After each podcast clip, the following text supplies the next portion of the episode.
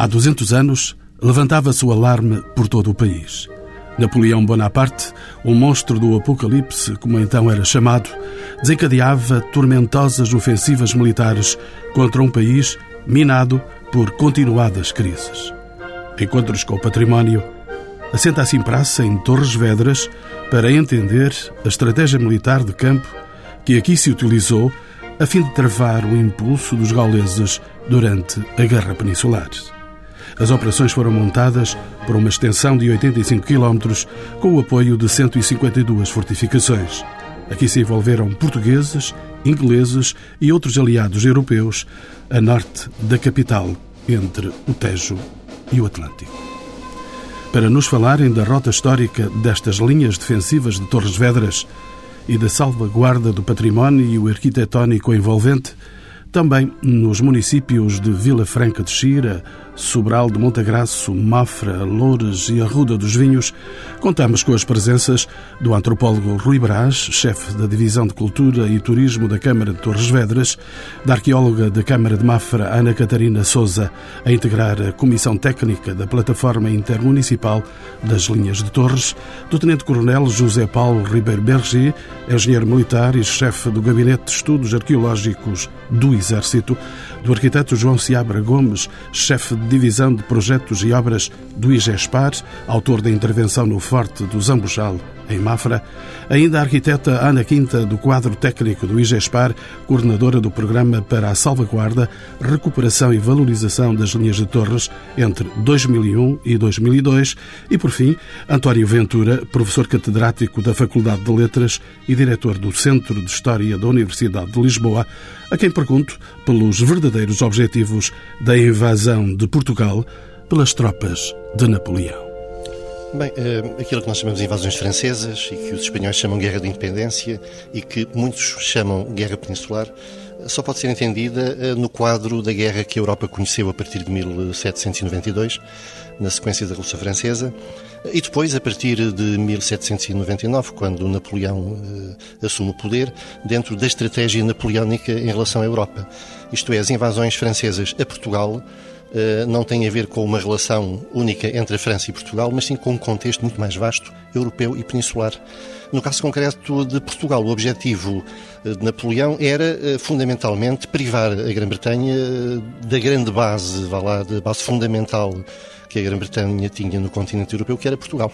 Como é que o bloqueio continental, seu professor, decretado pelo então Império Francês, interferiu com as relações políticas de Portugal? Bem, o chamado bloqueio continental, o que era afinal?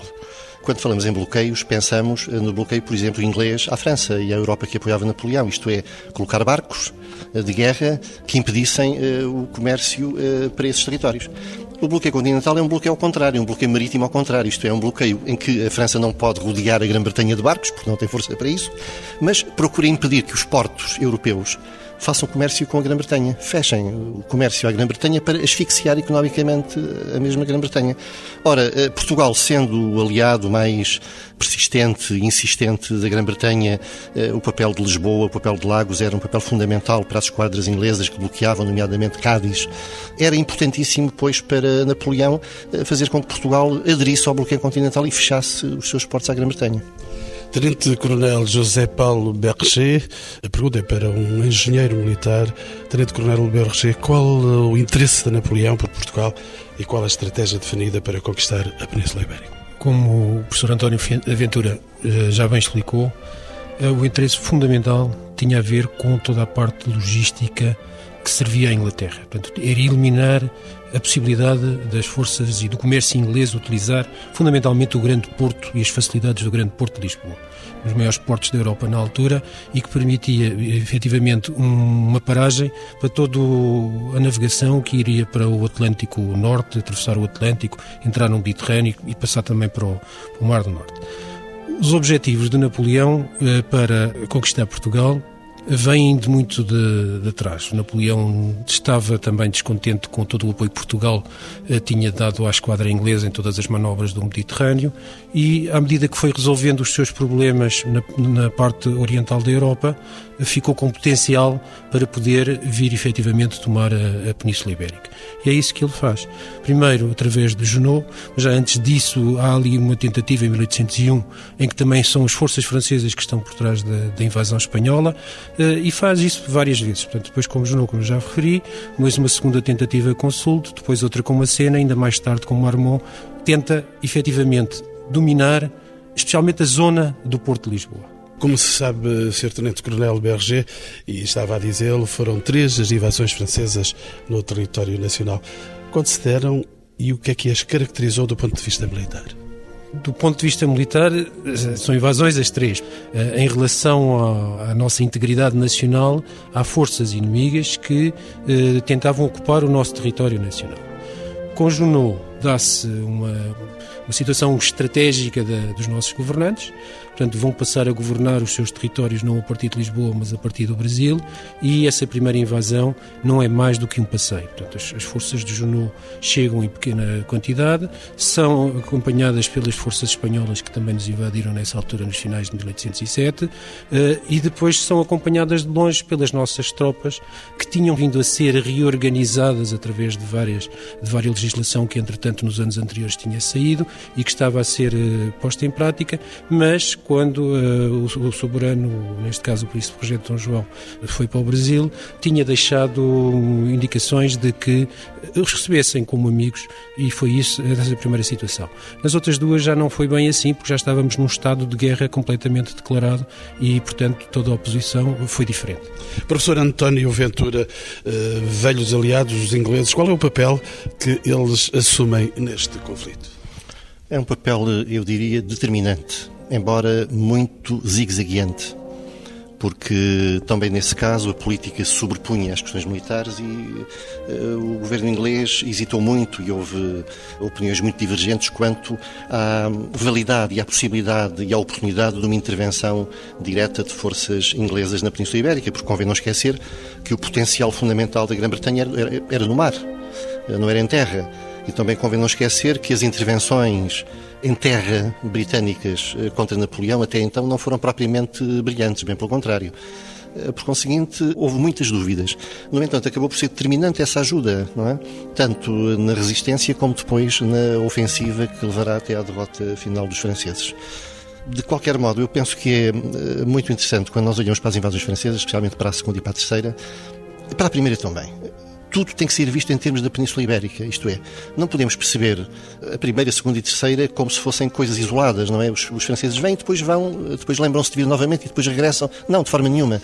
Tudo deve ser olhado para o lado de cada fronteira, para o lado da fronteira e para os planos. A invasão, por exemplo, a segunda invasão de Sult, o que estava previsto é muito diferente daquilo que se concretizou. Tal como a terceira invasão de Macena, o que estava previsto é muito diferente daquilo que se concretizou. Tudo isto acontecia num país, eh, diria Camões, eh, plantado à beira-mar. Sr. Tenente-Coronel, eh, volto a si. Como se preparou o país para resistir?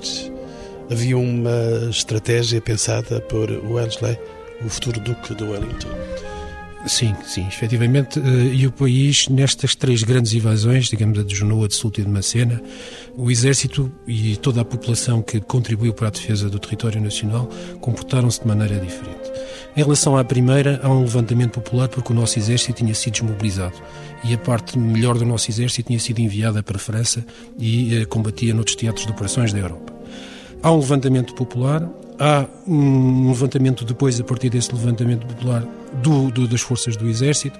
É constituído um Exército que eh, funciona em colaboração com o Exército inglês desembarcado na foz do, do Mondego. Portanto, são estes dois exércitos, um exército português comandado por general Bernardino Freire de Andrade, que vem do Porto, e o exército comandado por Arthur Wesley, desembarcado no Mondego, que paralelamente e em colaboração se preparam para uh, tomar Lisboa. Portanto, e, e tem, no fundo, a sua zona de maior impacto na Batalha do Vimeiro, em que numa posição defensiva as forças inglesas são atacadas pelas forças francesas que são derrotadas, ao mesmo tempo que o exército português avançava depois pelo centro do país, uh, tomando Abrantes e Santarém praticamente na mesma altura. Quanto ao, à segunda invasão, as coisas já funcionam de, de maneira diferente, portanto, uh, como o Sr. Professor também já, já explicou, aquilo que estava previsto era completamente diferente. Sult tinha 15 dias praticamente para tomar o Porto e Lisboa, uh, só que ele consumiu praticamente um mês para atravessar o Rio Minho. Os exércitos recém-reorganizados e toda a população, assim como todas as tropas de segunda linha, de milícias e ordenanças, que estavam de novo a ser levantadas, impediram esse, esse atravessamento. Ele, que tinha partido em, em em meados de janeiro, só consegue chegar uh, nos finais de março ao Porto e daí depois não passou, porque a partir de maio o exército português e o exército inglês conseguiram eh, fazer com que ele saísse.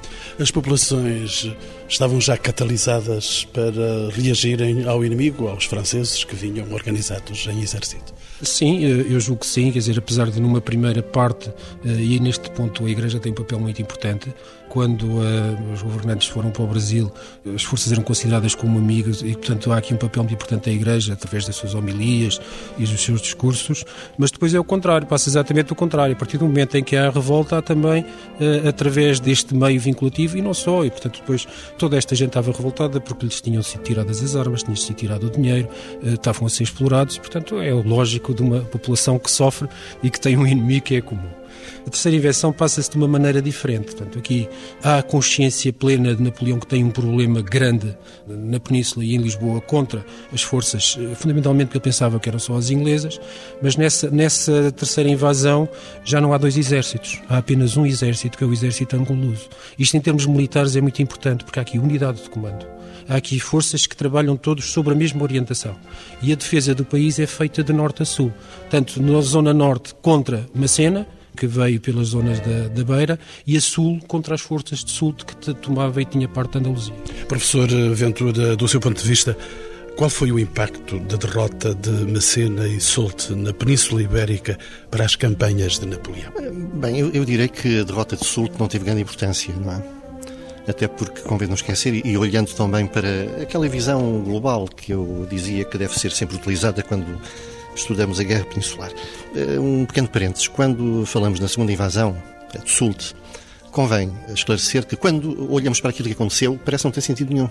Sult entra lá por cima, vai até ao Porto, fica ali um mês, vai ser é uma coisa absurda, não é? Ora, o que estava previsto não era isso. O que estava previsto, como o Sr. Tenente Coronel Berger muito bem disse, é que o objetivo era Lisboa. O plano era este. Sult entrava a partir de Galiza, deixando Ney, na Galiza, a proteger a retaguarda avançaria em direção a Lisboa e depois o Marechal Victor, que estava em Mérida, deveria avançar até à fronteira, entrar em Portugal em direção a Lisboa e, eh, simultaneamente, como estamos a ver, seria uma invasão pelo Alentejo e pelo Norte. Claro, Victor ficou à espera que Soult chegasse a Lisboa, para avançar.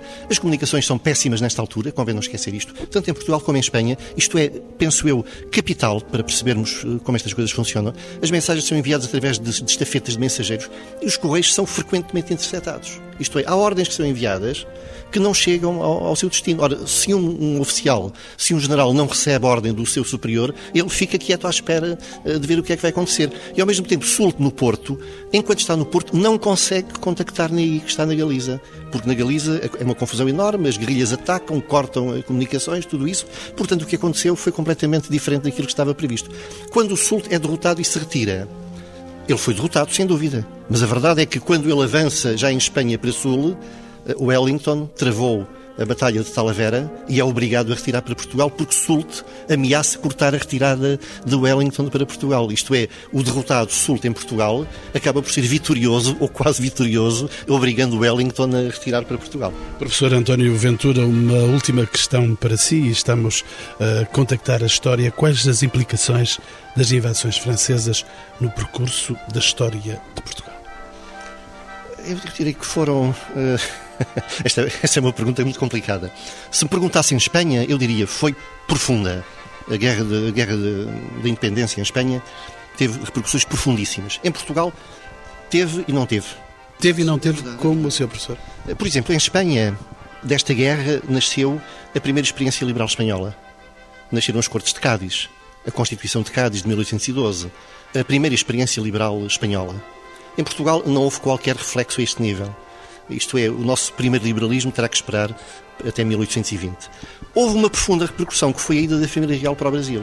Aí sim, a repercussão é tremenda, porque o eixo, vá lá, o centro uh, do Império Português transfere-se de Lisboa para o Rio. Isso é determinante para a marcha dos acontecimentos em Portugal e para a marcha dos acontecimentos no Brasil. Por, por isso é que eu dizia, há repercussões tremendas e há outras não tanto, nomeadamente a nível político, da transformação. Houve algumas mudanças, até a nível do próprio Estado, mas não nada que se compare com o que aconteceu em Espanha. Também porque em Portugal a legitimidade do príncipe e depois rei nunca foi quebrada.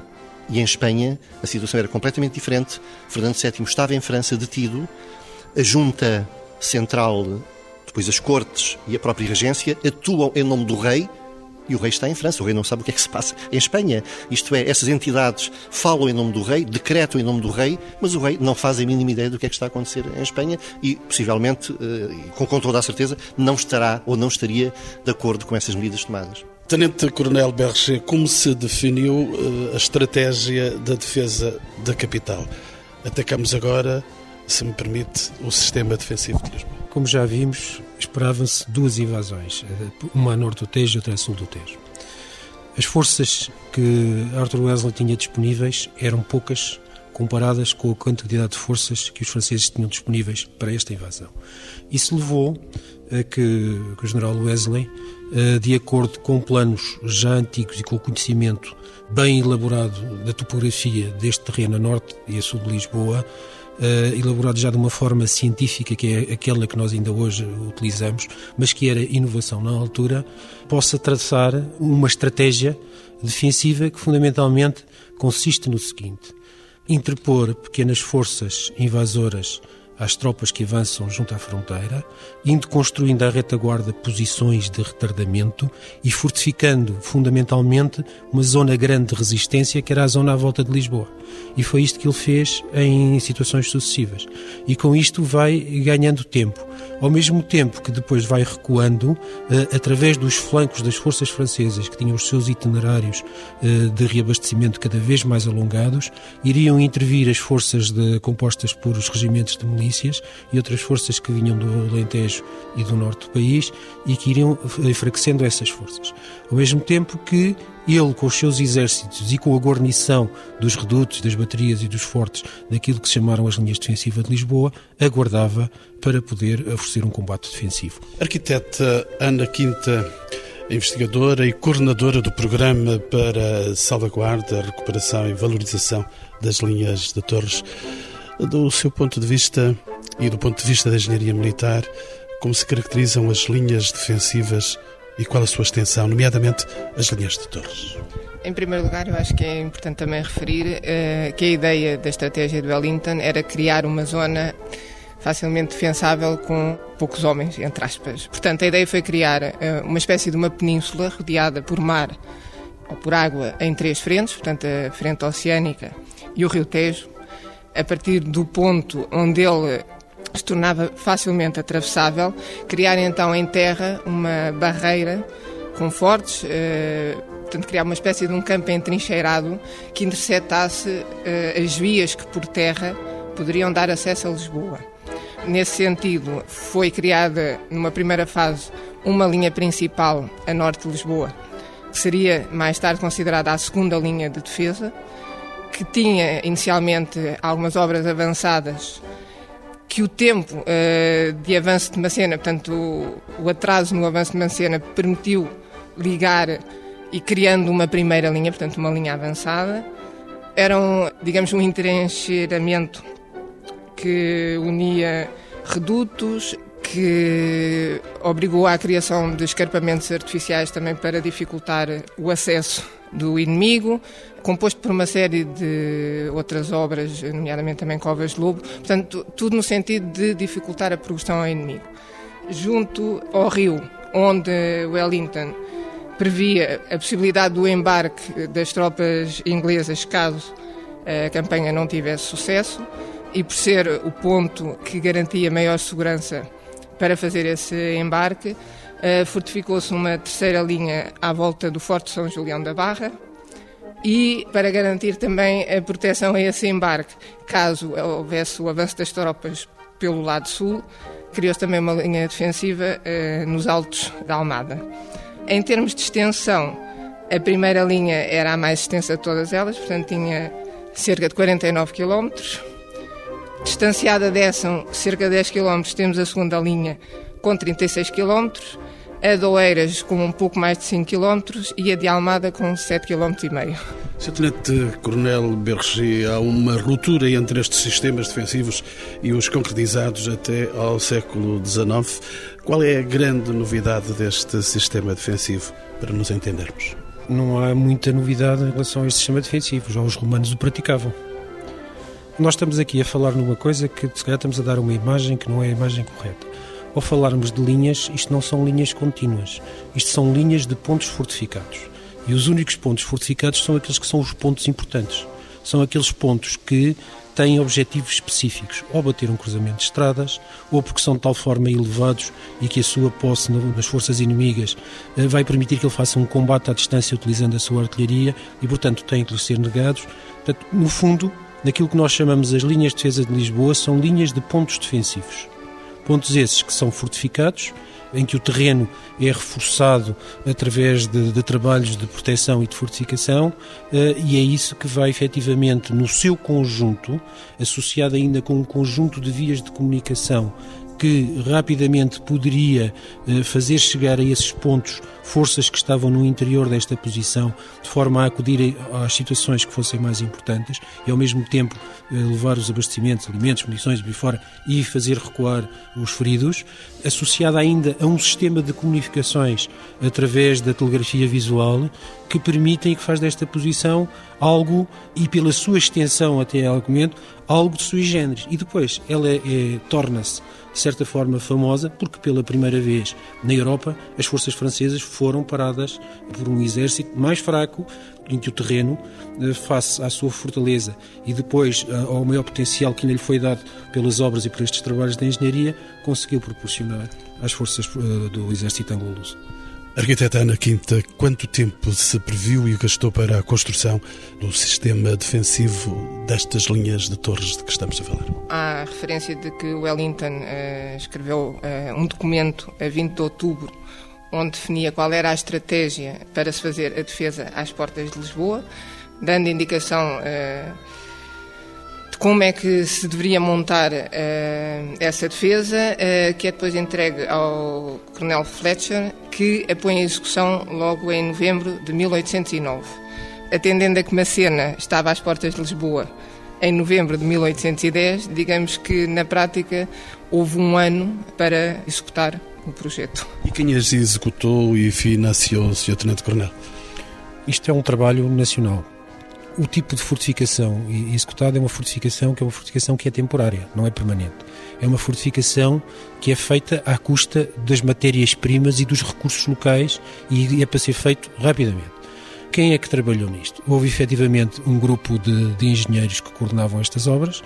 Esses engenheiros eram engenheiros ingleses, engenheiros portugueses e também engenheiros hanoverianos das forças que vinham integradas no, no, no exército inglês.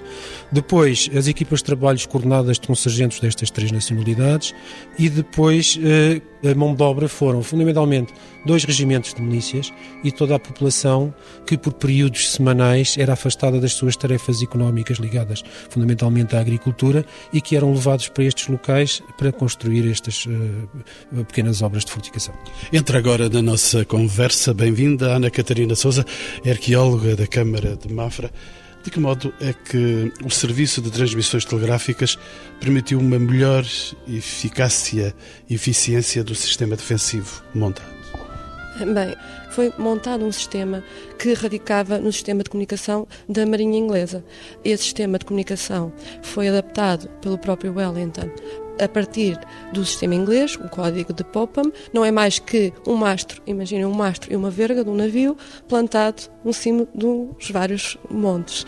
E que nesse memorando que a arquiteta Ana Quinta referiu, há mesmo uma ordem da colocação desse sistema uh, de comunicação.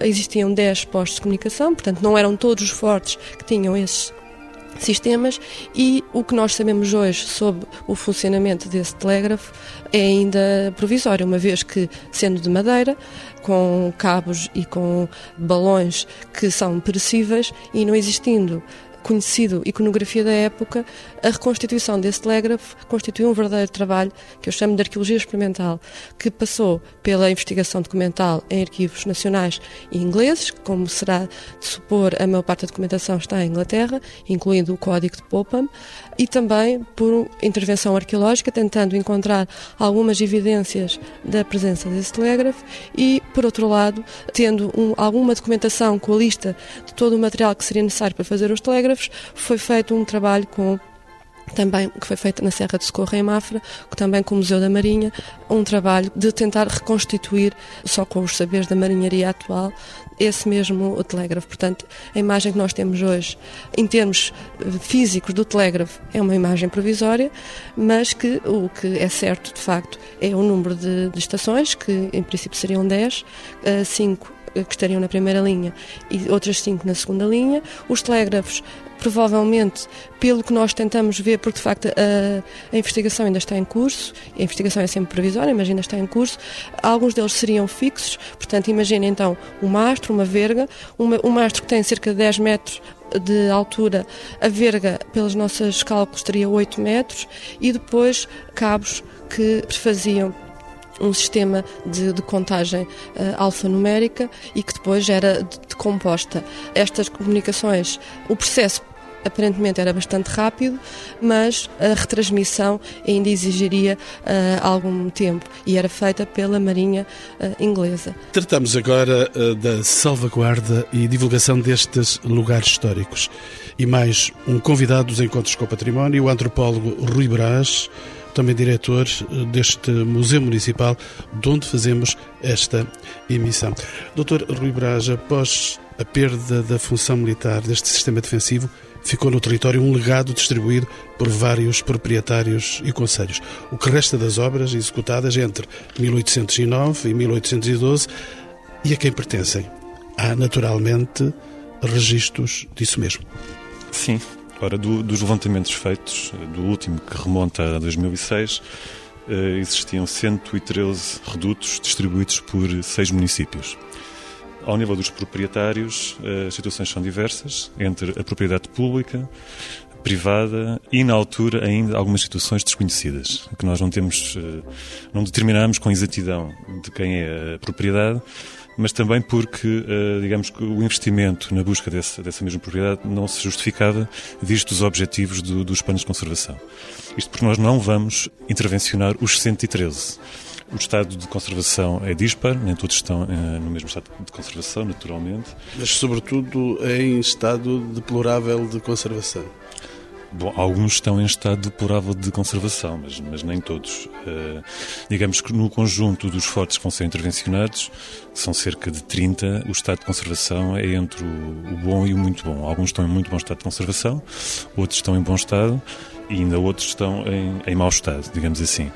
Optou-se por intervencionar aqueles que estão em melhor estado, mas também aqueles cuja importância no, no esquema defensivo uh, era maior. De que modo, Dr. Rui Brás, de que modo é que as populações locais reconhecem e estão envolvidas com este património?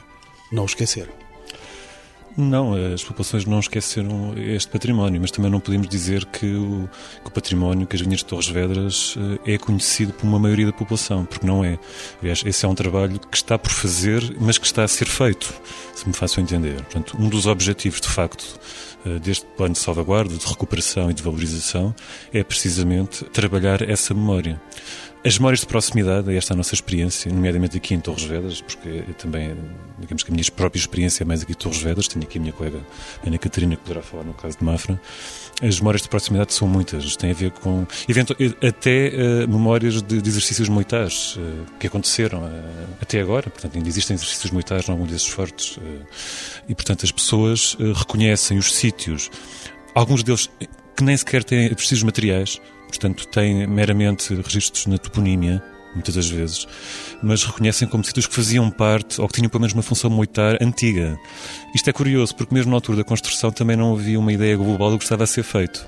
Isso verifica-se ainda. Eh, em alguns casos, as pessoas têm noção que há um forte perto das suas casas, mas não conseguem integrar, digamos, esse forte dentro do conjunto das linhas nem do período histórico. Isso é muito engraçado também. Relativamente a uma consciência de, de conservação desse património, não podemos dizer que exista.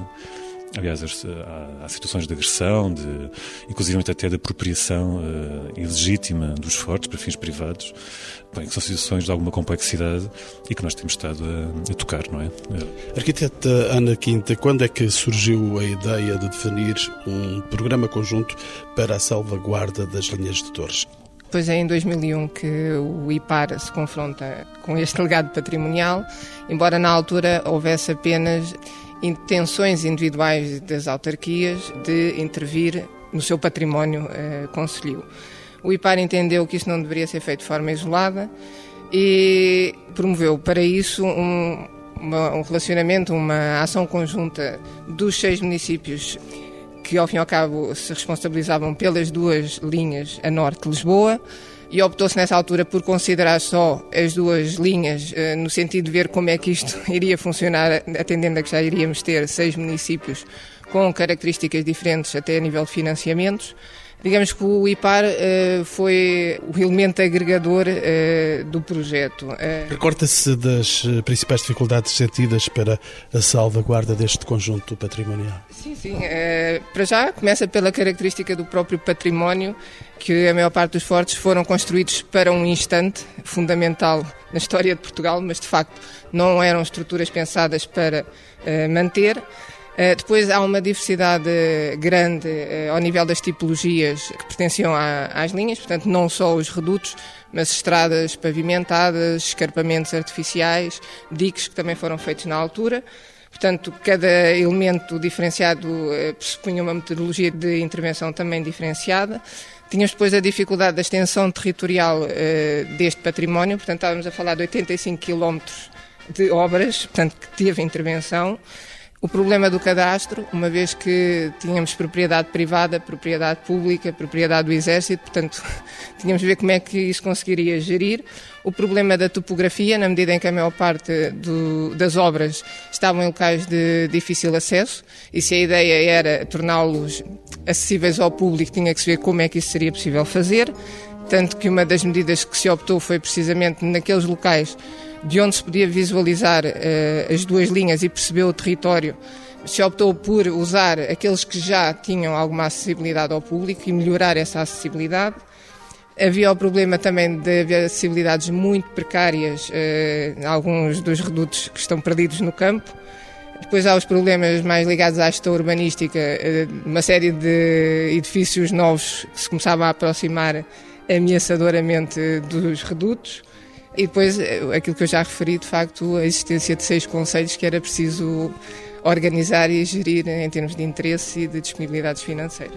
Mais um convidado para os encontros com o património, arquiteto João Seabra Gomes. De que modo é que a Direção-Geral dos Monumentos Nacionais, a GEM, deu continuidade ao programa definido pelo então IPAR? Antes de mais, uma nota prévia, só para também para os ouvintes saberem. Portanto, as, as seis autarquias referidas são Torres Vedras, Mafra, Vila Franca de Xira, Arruda, Sobral de Montagraço e Loures. Portanto, são estas seis autarquias que, unidas, eh, estão neste momento a fazer um esforço de valorização destas estruturas.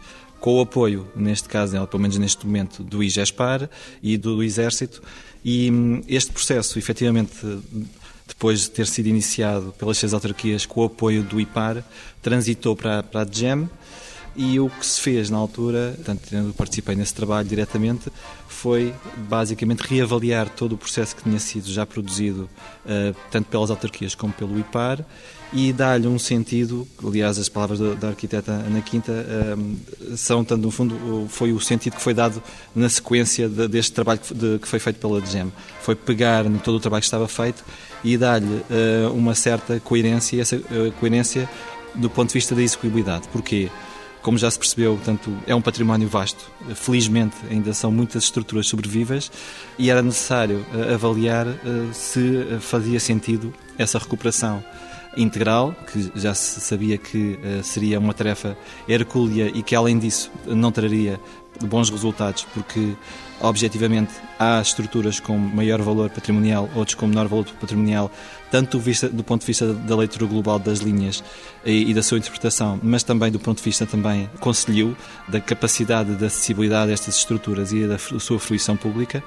e daí ter-se então, eh, com as seis autarquias, o trabalho que foi feito foi delinear então esta estrutura de raciocínio que seria intervenção em cerca de três dezenas de estruturas, com uma lógica de uh, intervenção em estruturas principais e outras estruturas de acompanhamento uh, de apoio a essa, a essa leitura. Para concretizarem isso, tanto quanto sei, elaborar uma candidatura ao mecanismo financeiro do espaço económico europeu. Exatamente, essa candidatura uh, foi elaborada poucos meses após o início da, da, da, colaboração da GEM com os seis municípios e foi devidamente estruturada com toda a documentação, como já foi referido, que tinha sido produzida nos anos anteriores uh, pelas autarquias e, e, com o apoio do, do, IPAR e transformada num conjunto de ações com uma determinada lógica que foi uh, bem acolhida pelo organismo que financia. Doutor Rui Braz, uma questão da sua área. Em que contexto nasceu e em que consiste a plataforma intermunicipal para as linhas de Torres? Bom, a plataforma intermunicipal para as linhas de Torres eh, nasceu eh, numa necessidade de articulação ao nível da intervenção sobre este património. Eh, como foi dito, é composta por seis autarquias, já foram enunciadas, e para a reunião dessas autarquias, de facto, teve uma importância muito grande o, papel da então de GEM. Não é? A PILT foi criada em 2006, PILT. significa Plataforma Intermunicipal para as Linhas de Torres, portanto, PILT, PILT. Eh, foi criada em 2006, também por uma necessidade prática, eh, que era organizar estas autarquias com vista a fazerem uma gestão de uma candidatura eh, que foi elaborada, apresentada e aceita pelo mecanismo financeiro do Espaço Económico Europeu. É bom referir que este mecanismo financeiro é um mecanismo do espaço EFTA e cujos Estados doadores são, por ordem de importância, a Noruega, a Islândia e o Liechtenstein. Portanto, este é um projeto que neste momento tem um financiamento elevado, de 74%, é a taxa de participação destes Estados. Arqueóloga Ana Catarina Souza, quando surge e quais são os objetivos da rota histórica das linhas defensivas de Torres Vedras? Bem, em primeiro lugar, o objetivo principal é, como já foi referido, estruturar uma rota eh, de fruição pública, uma rota turística e permitir uh, uma intervenção num conjunto selecionado de, de, redutos para permitir a interpretação destes locais, uma vez que antes de serem intervencionados, de facto, é difícil a sua interpretação pelo público em geral. É necessário uma ajuda de leitura. Por outro lado, não podemos, e não são duas áreas separadas, também não, não esquecer a questão da investigação, uma vez que, apesar de estarmos a, a falar de património com 200 anos e de haver tanta e tão vasta bibliografia sobre o assunto, pouco se conhecia sobre estruturas físicas, uma vez que muitas delas estavam cobertas por vegetação, etc. Portanto, no fundo, é essa a questão de, de, do turismo, a questão da investigação, que também vai alimentar mais tarde depois os conteúdos, e, além desse conjunto de redutos, temos também, uh, para apoiar o visitante, um conjunto de centros interpretativos que estarão sediados em cada um dos conselhos. Portanto, uh, serão seis centros interpretativos, temáticos, que encaminharão o visitante a poder fazer depois os seus percursos autonomamente. Arquiteta Ana Catarina Souza, é isso que está a ser feito a nível de, de recuperação do património das linhas? Sim, em termos uh, globais, o processo é por vezes longo, mas uh, já está a dar os seus, os seus, frutos. Neste momento foram já efetuadas nove intervenções arqueológicas em fortes de, dos seis municípios e já está uh, concluído o processo de três redutos constituído em circuitos de visita. O primeiro circuito de visita abriu em 20 de novembro de 2008 e integra um pequeno centro de interpretação sobre as comunicações, uma réplica de um telégrafo e uh, os dois fortes e fica na freguesia de Enxara do Bispo, Conselho de Mafra.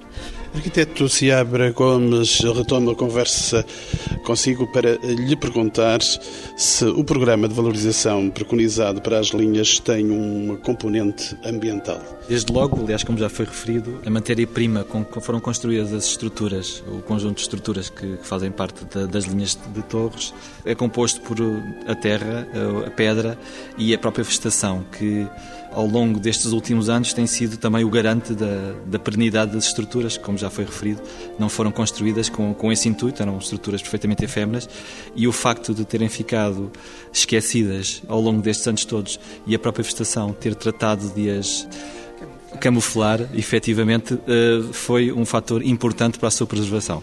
O que nós estamos a fazer neste momento e com o andar das intervenções estamos a concretizar essa, eh, essa, esse nosso conhecimento teórico é que efetivamente eh, são recuperáveis as estruturas na sua, na sua essência, porque são estruturas constituídas, como já foi referido, por, por terra e por pedra, muitas só por, só por terra, e a vegetação tem exatamente um papel importante porque pode consolidar as estruturas, mesmo as estruturas que vão ser reabertas ao público, no sentido de evitar também a sua erosão.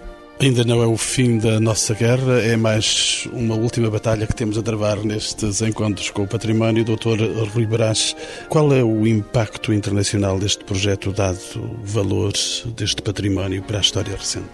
Eu vou, eu vou dizer o seguinte: o, o impacto expectável deste património, queremos nós, será bastante grande. Agora, nós estamos a trabalhar, uh, e é bom dizer também que todo este plano de recuperação tem naturalmente também um, digamos que um fim turístico. Uh, nós estamos a trabalhar nessa perspectiva, estamos a trabalhar com parcerias nacionais e internacionais, estamos a avaliar eh, exatamente o potencial turístico deste património enquanto touring cultural, porque é este um, digamos que um eixo estratégico no desenvolvimento do turismo na região oeste e também na região de Lisboa. E, portanto, para além, e isto tem naturalmente uma visão integrada de gestão do património, para além da questão científica, intervenção física no património, há aqui aspectos uh, relacionados com, depois, com a gestão desse mesmo património, sustentabilidade, manutenção, que não estão a ser descurados naturalmente e que são extremamente importantes. Relativamente à capacidade de atratividade internacional, nós temos antecedentes, sabemos porque conhecemos os grupos que nos visitam, sobretudo ingleses, mas queremos, e estamos a recolher eh, dados que fundamentam esta nossa crença, que podemos ir bastante para além disto. Quer em, em, origem, não é? Dos nossos visitantes, quer também em número de visitantes. E já estamos a trabalhar em, em relação com os representantes quer da autoria, quer da restauração, quer de outros agentes uh, turísticos, como agências de viagens, e vamos lançar já um pacote que tem um, algum caráter experimental, é certo, mas também é significativo e simbólico, uh, por essa mesma razão, uh, no contexto do Dia Internacional dos Monumentos e Sítios, portanto, em abril. E em 2010, no ano em que estamos, uh, têm a decorrer as comemorações do Bicentenário das Linhas. Diz bem, estão a decorrer, tiveram início em, em novembro. Eu vou frisar que existem aqui diversos planos de comemorações. vou dar para já uma relevância primeira ao plano conjunto de comemorações da plataforma intermunicipal, eh, também com início eh, em 2009 e que se vão estender por este ano, e depois referir que os, os diversos municípios também têm os seus planos municipais de comemorações e o de Torres Vedras. Teve início em novembro com a inauguração da exposição neste museu onde estamos, com a presença do, do Presidente da República, depois continuou com uma série de ações onde uh, a participação, isto é, é, muito interessante, até pela pergunta que me fez há pouco, a participação uh, da comunidade civil é muito intensa, sobretudo pelo, pelo movimento associativo. Nós convidamos uh, muitas associações a apresentarem propostas, elas apresentaram, isto não, fazem parte do programa, que eu convido a, a, quem nos está a ouvir a ir ao site das comemorações, rapidamente o encontra, uh, www.vinhastorresvedras.com. o programa está lá, eh, portanto, façam a pesquisa e deverão encontrar algo que, que lhes interesse.